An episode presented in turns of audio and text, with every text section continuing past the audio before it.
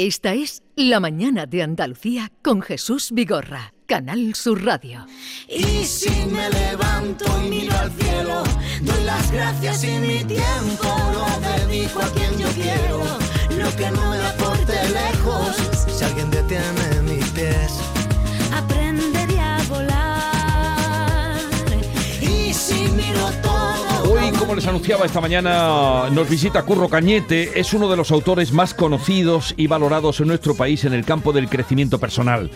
Su libro, El poder de confiar en ti, que apareció hace cinco años, El poder de confiar en ti, estuvo durante más de 40 semanas seguidas en la lista de los 10 libros más vendidos en nuestro país y su éxito no ha dejado de crecer en los últimos años. Es licenciado en Derecho y Periodismo, es escritor y coach profesional, profesional. Está titulado por la Facultad de Psicología de la Universidad Autónoma de Madrid y es de Córdoba. Su propósito de vida es ayudar a las personas a crecer y a creer en sí mismas para que puedan disfrutar de la vida. Él es un disfrutón, al menos eso nos transmite, a vivir sin miedo y hacer sus sueños realidad. Para quien no lo conozca, así a, trazos, eh, a, a tres trazos, eh, presentamos a Curro Cañete, que siempre que saca libro viene por aquí. Buenos días, Curro. Hola, buenos días. ¿Cómo estás? Muy contento de estar aquí, gracias. Me alegro mucho de verte. Igualmente. Y con un nuevo libro, porque este es el quinto ya, vas a libro por año. ¿Sí? Curro Cañete que escribe El amor comienza en ti, el método más poderoso para aumentar tu autoestima y tu felicidad. Así es. Yo quiero que todo el que lo lea aumente el amor por sí mismo y por tanto aumentará también su felicidad. Pero tu conclusión primera aquí es que ámate a, a ti mismo y empieza por amarte a ti.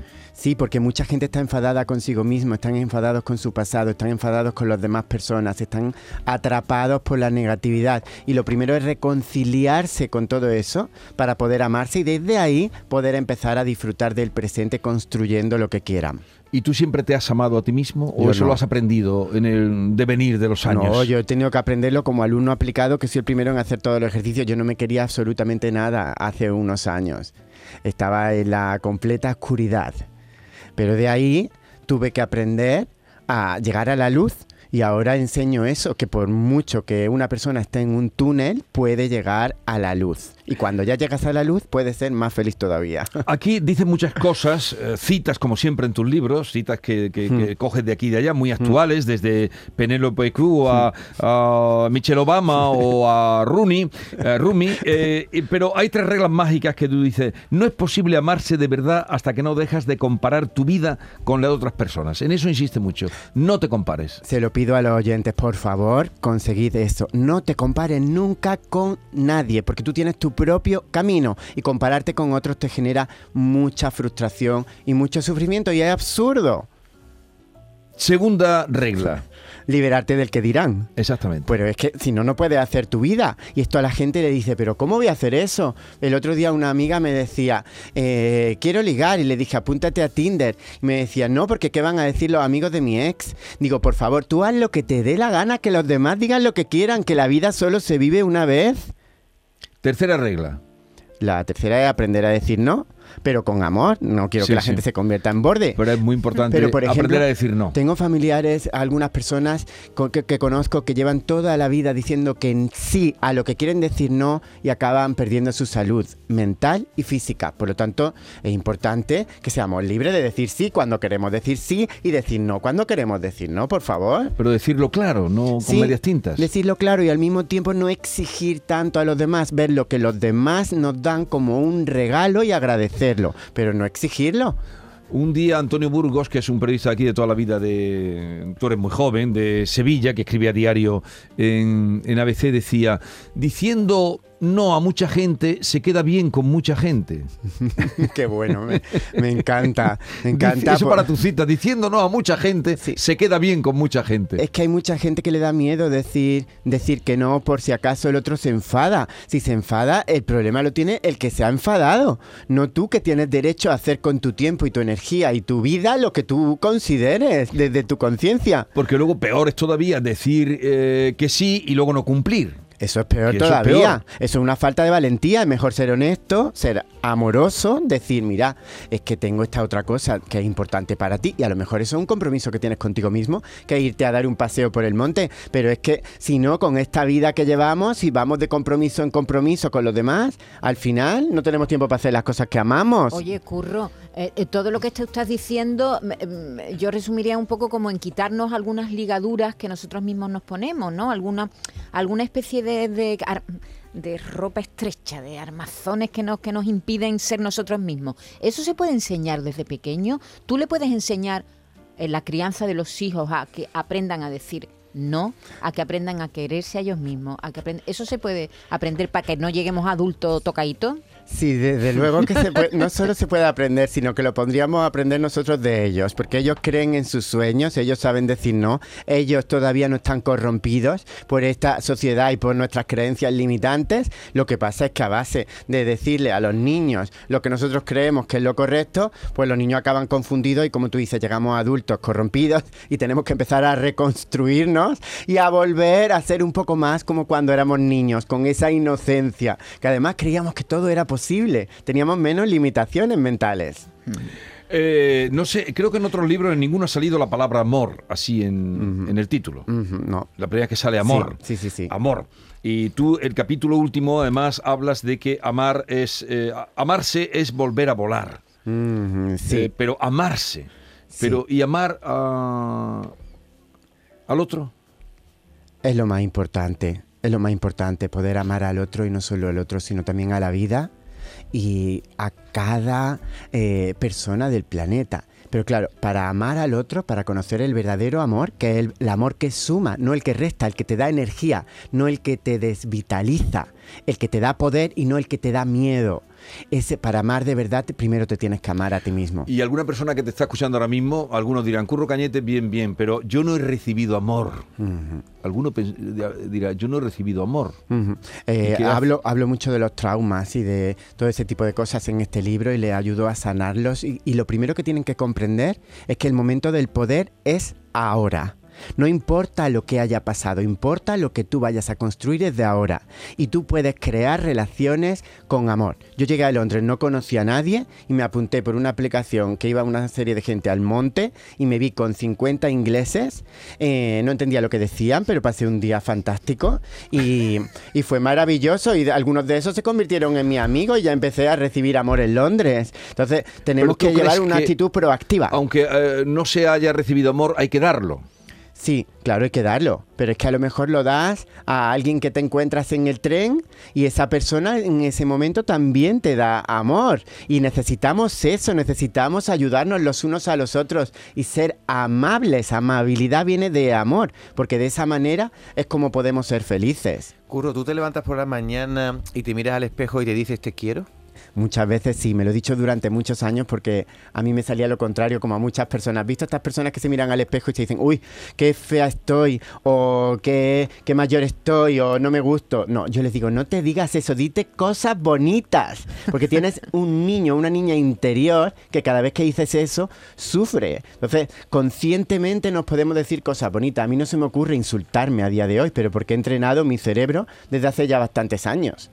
Tú hablas de que hay que crear cada uno su propia realidad en este libro. Sí. Hablas de que no solo amarte a ti mismo, que por ahí hay que empezar, ¿no? Claro. Eh, no el que dirán, eh, no te importen los demás, tal. Eh, amarte a ti mismo. Y luego crear tu realidad. Sí, eso, qué forma, quiere decir? forma parte del amor a ti mismo. Crear tu realidad es construir la visión que tú quieres para ti. Ni la de tu padre, ni la de tu hermano, ni la de tu hermana, ni... ¿Qué quieres tú construir en este inmenso regalo que es la vida? Y le animo a ponerlo por escrito. Y luego concéntrate en disfrutar el presente y en dar el siguiente paso. That's it. Ya está. No necesitamos hacer nada más. Es tan sencillo como eso y cuando quieras acordar abrirás los ojos y tu obra, tu visión estará realizada. Aquí ponen muchos ejercicios para que se practiquen. Sí, porque me encantan los ejercicios, eh, porque así coges tu cuaderno y ordenas tus ideas. No, además está puesto, eh, por ejemplo, conjugar el verbo yo soy yo, tú eres tú, yo no estoy en este mundo para cumplir tus expectativas, tú no estás en este mundo para cumplir las mías, tú eres tú, yo soy yo. Claro. Pero esto que tú lo muestras aquí muy sencillo, luego no es tan fácil, curro. No. Sobre todo en pareja, curro. Y por eso, ahora vamos a hablar de la pareja. Por eso la Venga. primera cita del libro es la de Marie Curie que dice, la vida no es fácil para ninguno de nosotros. ¿Y eso qué importa? Hay que perseverar y tener confianza en uno mismo. Porque yo no digo que sea fácil, digo que es una salida y una solución al follón que hay en este mundo actual. No, y eh, te- tú dices eh, eh, que lo que estaba La citando. Jesús, digo, la pareja, Dios mío, que Ahora vamos a hablar de la pareja, Muchas veces, sí, que muchas veces pen- le echamos la culpa de nuestra infelicidad al que está a nuestro lado, ¿no? Y- Sí, ¿no? Y- sí, porque pe- no nos- no nos nos da, no nos da lo que nosotros queremos y a veces no lo pedimos. Es que se, se, hay, se establecen relaciones ahí raras, ¿verdad? Es que hay muchas parejas que son relaciones tóxicas. Y esto solo lo sabe la persona.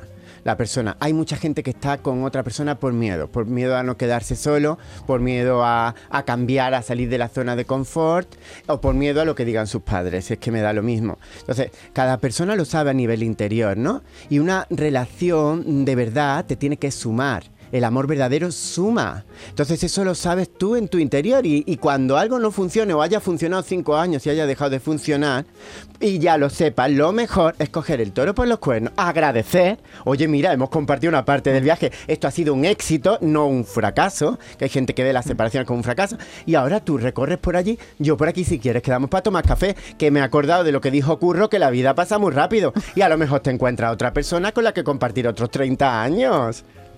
O sea que los trenes eh, no solo pasan una vez en la vida, puede haber, refiriéndonos al amor, Sí. varios trenes, Es ¿no? que eso de Sí, los sí, trenes... esperemos, esperemos que haya más O trenes. sea que el amor verdadero no solo Sí. ocurre una vez. No, puede ocurrir ba- bastantes veces. Claro. Yo creo que sí. A mí me ha ocurrido hasta ahora una vez el verdadero, verdadero. Y la gente Pero que se queda En cualquier o sea- momento, y en Sevilla, por ejemplo, puede suceder. eh, Tenemos que estar abiertos a la magia. Tú has conocido el amor. Yo sí.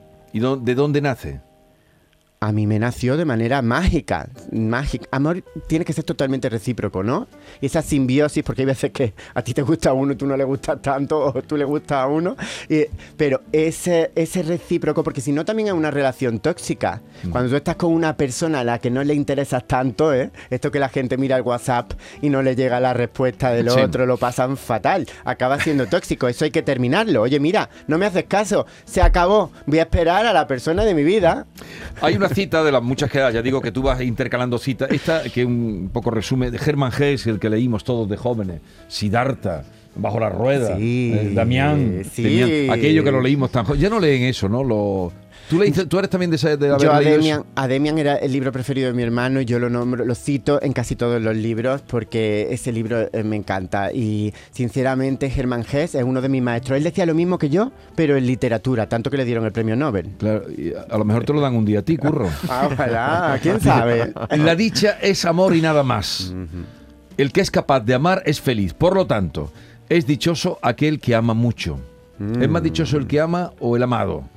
Mm, Yo creo que el, el que ama, El pero que no puede amar sin amarte. Lo que sí es verdad es que ahí es donde tenemos la verdadera felicidad. No es que sea fácil, pero el verdadero amor es lo que da la verdadera felicidad. Son sinónimos. Y la gente se confunde, porque eso requiere trabajo. Y estamos en la sociedad de la gratificación instantánea y hay veces que no tienen paciencia ni para leer un libro. Así que este libro, por favor, que se lo lean Sí. entero.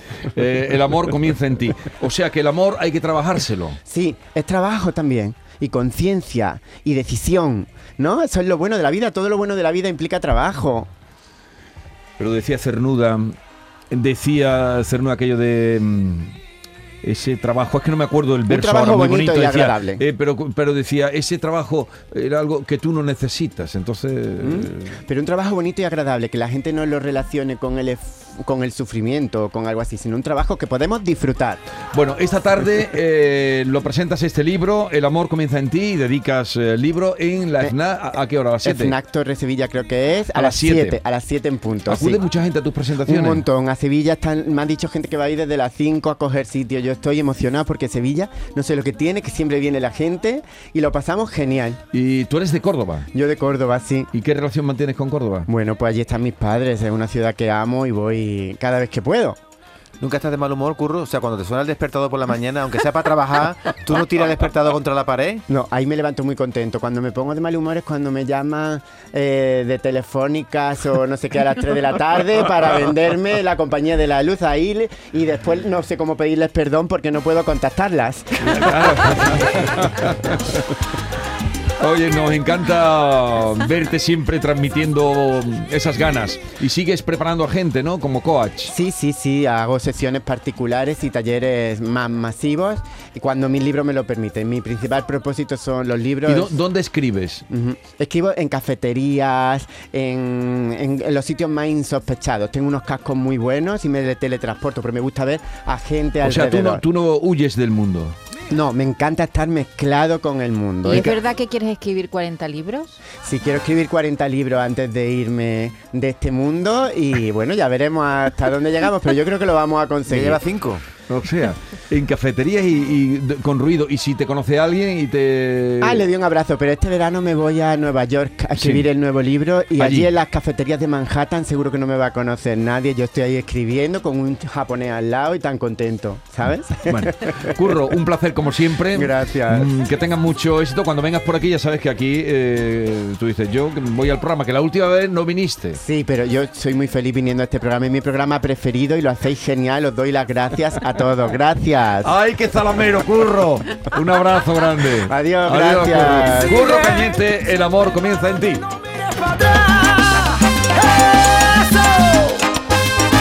Mi gente, la vida es una.